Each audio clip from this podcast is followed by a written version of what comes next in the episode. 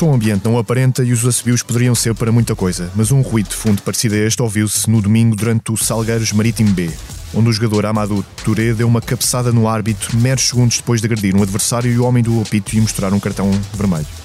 A triste e lamentável agressão aconteceu aos 86 minutos de um jogo do Campeonato de Portugal e não foi a única deste fim de semana.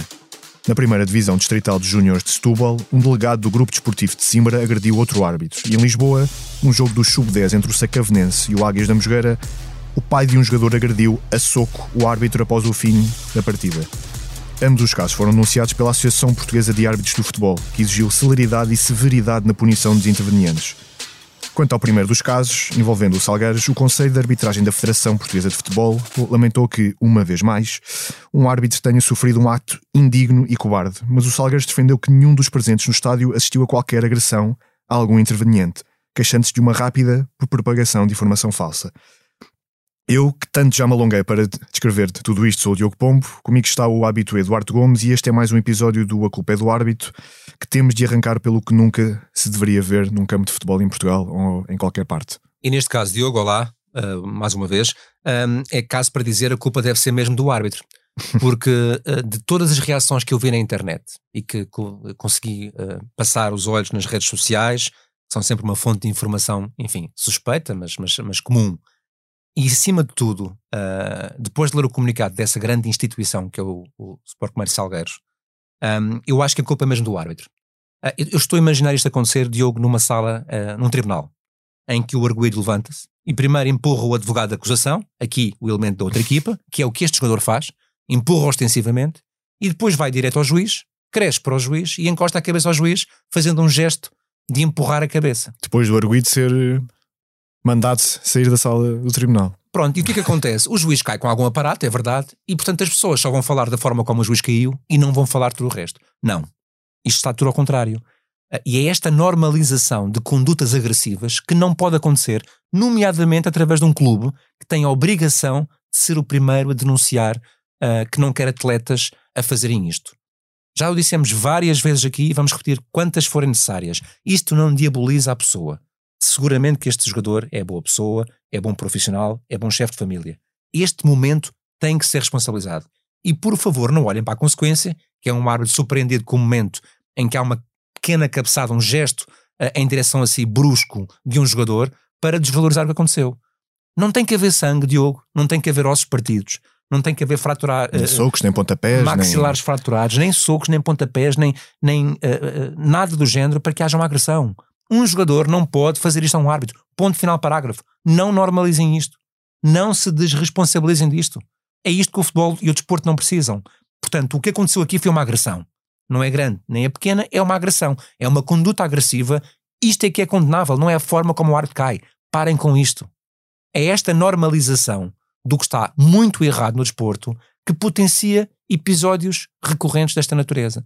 Portanto, a minha primeira crítica para os Salgueiros repito, grande instituição uh, uh, do nosso desporto, que não pode ter um comunicado a validar aquilo que não tem validação possível. E devia ter vergonha de ter esta conduta. A segunda é, mais uma vez, apelar a quem tem a possibilidade de alterar este estado das coisas. Eu repito, o poder político, porque tem que legislar neste sentido, e os regulamentos esportivos, uh, e quem os aplica, porque tem que ter coragem de aplicar as penas máximas máximas, que são pequeninas, são pouquinhas, são quase convidativas à agressão, mas ainda assim coragem para aplicar. Nós não queremos no desporto pessoas que têm este tipo de atitudes e quando elas cometerem devem ser penalizadas, até porque isso serve de mensagem para quem pensará em fazer o mesmo no futuro. Enquanto banalizarmos, enquanto, repito, normalizarmos, enquanto acharmos que a culpa é do árbitro, está tudo mal e, portanto, uh, uh, fica mais uma vez a nota com muita pena. Há pouco, Diogo, só para terminar, peço uhum. desculpa, falaste bem num conjunto de agressões só este fim de semana, escapou-te uma, e eu sei que não consegues ir a todas, que são muitas, infelizmente. infelizmente é, é, é, é difícil manter a conta. Certo, aconteceu em Coimbra, quando um ar está a ser o terreno de jogo, é agredido com uma pedrada na cara, no olho, por parte de um adepto. As duas equipas médicas dos dois clubes, inclusive, vêm socorrer o árbitro e depois são brindados com ovos.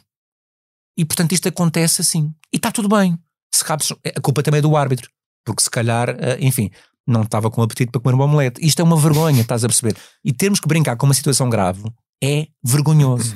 Portanto, por favor, pensem bem o que estão a fazer ao desporto E quem tem responsabilidade, que tenha coragem, não é para todos, não é para quem quer, é só para quem pode. De pronunciar-se publicamente acerca destes e casos. de intervir. E de intervir sem medos. No dia em que morrer alguém, Diogo, ouve o que eu te estou a dizer.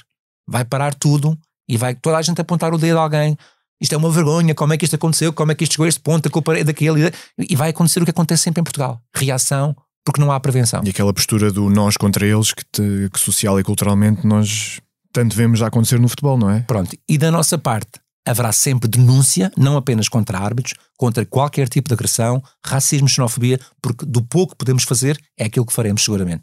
Sempre, sim. Passemos então aos, aos lances para análise e comecemos pelo Rio Ave Sporting. Vamos falar de dois lances. O primeiro aos 38 minutos, quando o Boateng do Rio Ave se queixou de um braço de chegai na sua cara e ficou caído na relva. O árbitro não apitou, não só viu nada, a bola estava do Sporting e o jogo seguiu. Os jogadores do Rio Ave foram protestando com os adversários, mas quando recuperaram a bola, escolheram não parar o jogo. O fair play é mesmo uma treta ou o árbitro tem um, um papel neste tipo de episódios para parar o jogo? Tem um papel, mas neste caso, eh, para descrever o lance factualmente. Há uma falta que de facto existe. É um braço no corpo, na cara do, dos Gai. É uma falta apenas imprudente, não houve nenhuma agressão, não houve negligência, mas é uma falta que escapou o árbitro. E escapou porque este árbitro, o Manuel Mota, é conhecido por ter um critério larguíssimo em termos de contactos físicos. deixar jogar, sim. Portanto, ele foi coerente ali, como em tantos outros momentos em que avaliou bem ou menos bem, mas para as duas equipas. E as equipas sabem disto, porque conhecem os árbitros. O Rio Ave e todo o seu banco técnico, que eu muito respeito e muito admiro, obviamente, queriam muito que o árbitro parasse o jogo porque houve uma falta. O Sporting está de posse de bola, inicia um ataque e, portanto, há ali um grande tumulto até dos próprios jogadores. Mas depois realmente ganha a posse de bola e não a põe fora. O jogador continua no chão, deitado, o Boateng, a queixar-se do tal contacto na cara, no pescoço, o que quer que seja, e o Rio Ave escolhe não pôr a bola fora. A partir deste momento, perdeu a legitimidade para pedir ao árbitro para interromper o jogo ou ao adversário para o fazer. E, portanto, o fair play não é uma treta, mas é para todos. E se realmente havia interesse em servir uh, e a prestar assistência a um colega de equipa, assim que tivesse a posse de bola, uma vez que o árbitro não interrompeu o jogo, tinha que colocar fora. Não colocando, perde a moral qualquer. E isto claro. serve apenas também para as pessoas perceberem caramba, temos todos que contribuir para o mesmo, não é? Não, não, não esperem que os outros façam aquilo que nós também temos que fazer de vez em quando. Isto aconteceu curiosamente duas vezes durante o jogo, em que os jogadores do Rio Ave estão no chão, a equipa tem posse de bola, escolhe não pôr a bola fora para permitir a assistência ao seu colega e depois queixa-se quando é, o adversário não o faz. Não tem a ver com o Rio Ave, nem com o Sporting, nem com o Braga, nem com o Guimarães, é uma atitude que, enfim, não faz sentido. É, a cultura de fazer barulho. Pois, Parece... mas não é maliciosa, não é maliciosa, não. obviamente, não está nada por trás, não há aqui nenhum expediente de, de malandragem, mas quer dizer, não, é incoerente, não faz sentido. Se eu posso fazer uma coisa e não faço, eu perco a moral para pedir aos meus colegas que o façam, aos meus adversários. Isto fez também quase todos os fins de semana, em, várias equipas. Em várias não é, equipas. Não é nada localizado. Uh, pegamos apenas um caso concreto Sim. para dizer que vale a pena pensar sobre isto. No mesmo jogo, aos, aos 45 minutos, mesmo, mesmo em cima do intervalo, o Morita fez uma falta sobre Samaris, o árbitro assinalou, mas não deixou que o pontapé livre fosse batido e mandou toda a gente para o balneário? Tecnicamente correto, em termos de espírito da lei e de sensatez, incorreto.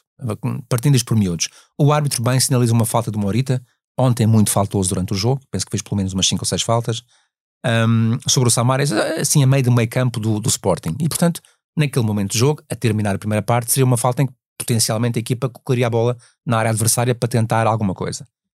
Assinala a falta, permite a falta, e assim que a bola é colocada para a pontapé livre, acaba o jogo. Claro que tu podes me dizer, acabou o tempo de jogo e portanto não há mais e está tudo certo. Tecnicamente correto, como eu te disse. Mas diz a sensatez que num momento destes, até porque se perdeu algum tempo ali com aquela pequena bola parada, poderia ser adicionado, digamos assim, àquele. Um desconto aos descontos. Que nem sequer houve descontos, foi logo aos 45. Sim.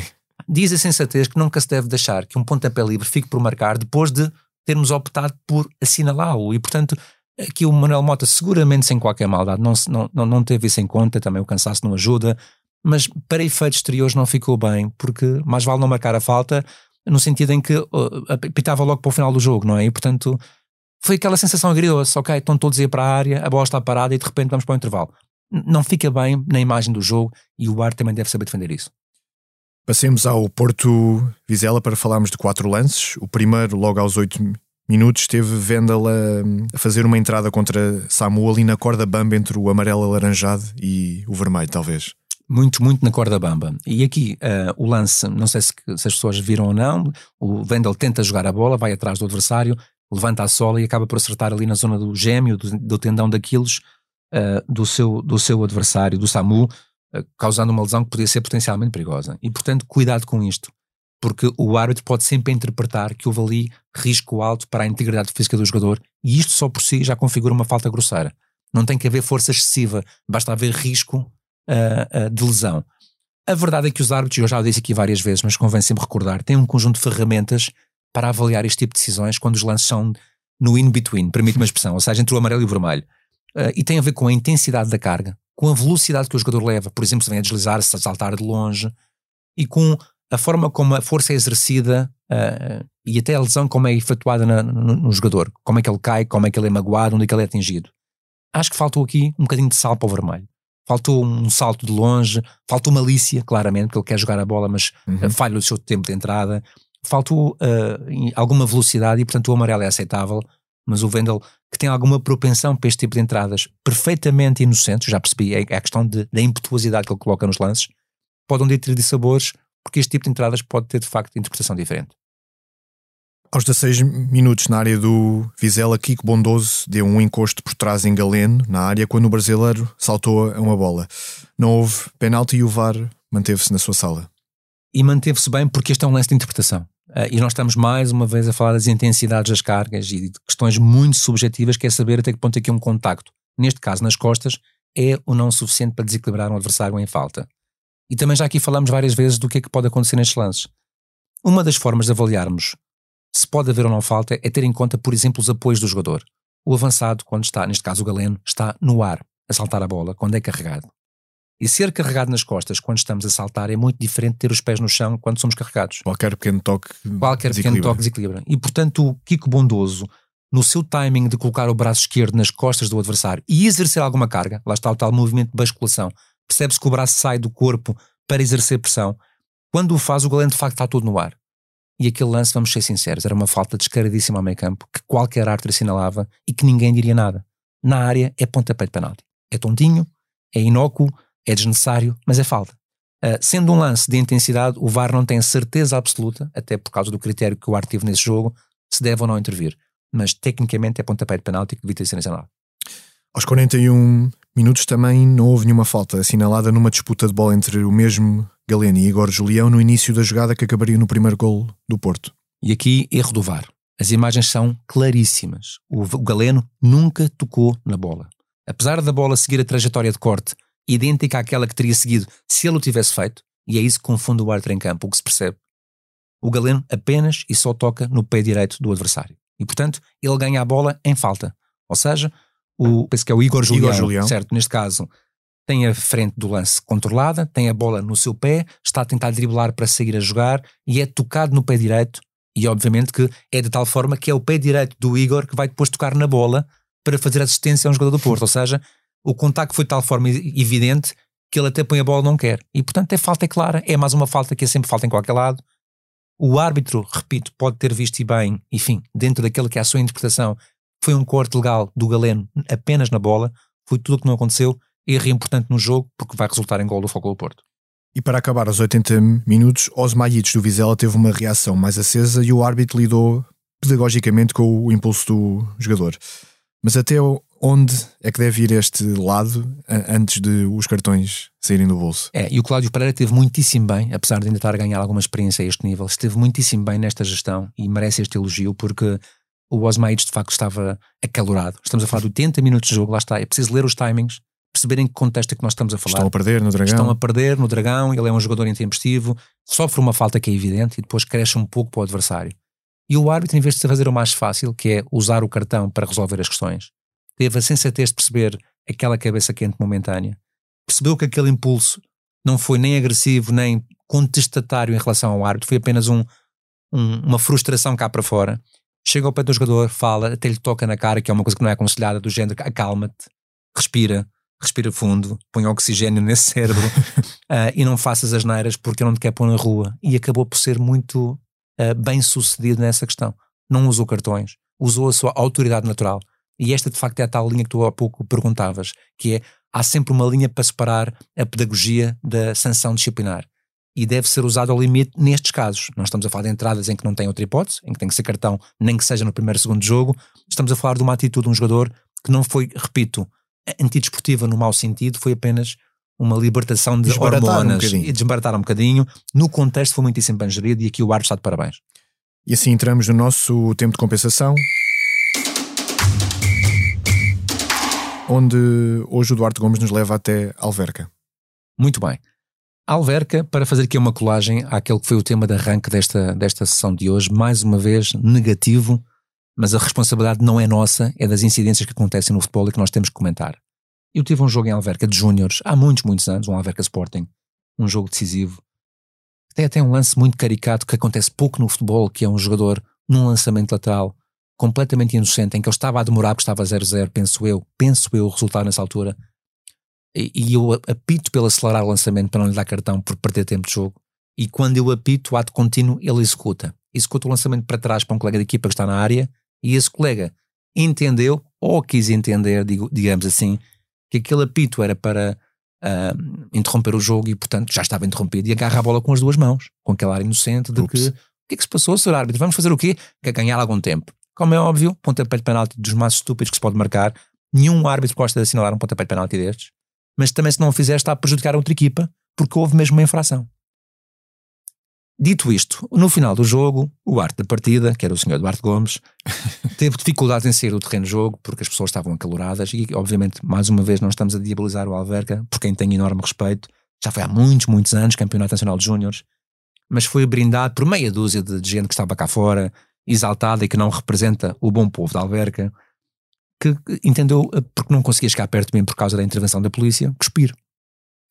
E foram cuspidelas atrás de cuspidelas. Eu lembro-me que fiquei muito, muito bem uh, coberto de, dessas, dessas coisinhas feias. Sempre agradável. Na cara, na, na, na camisola, na, enfim, eu e os meus colegas, mas foi muito para mim. Algumas acertaram, outras nem por isso. Muitas acertaram. E isto vem para dizer o quê? Muitas vezes não é preciso de facto haver uh, o contacto físico sequer para haver uma atitude violenta. Há pouco falávamos dos Salgueiros, no caso concreto do jogador dos Salgueiros, que encosta a cabeça ao arte e faz ali um gesto agressivo, vamos qualificar como uma pequena cabeçada. A lei eh, do futebol é muito clara. Tentar agredir já é mau, já é punido e em campo é punido com cartão vermelho direto.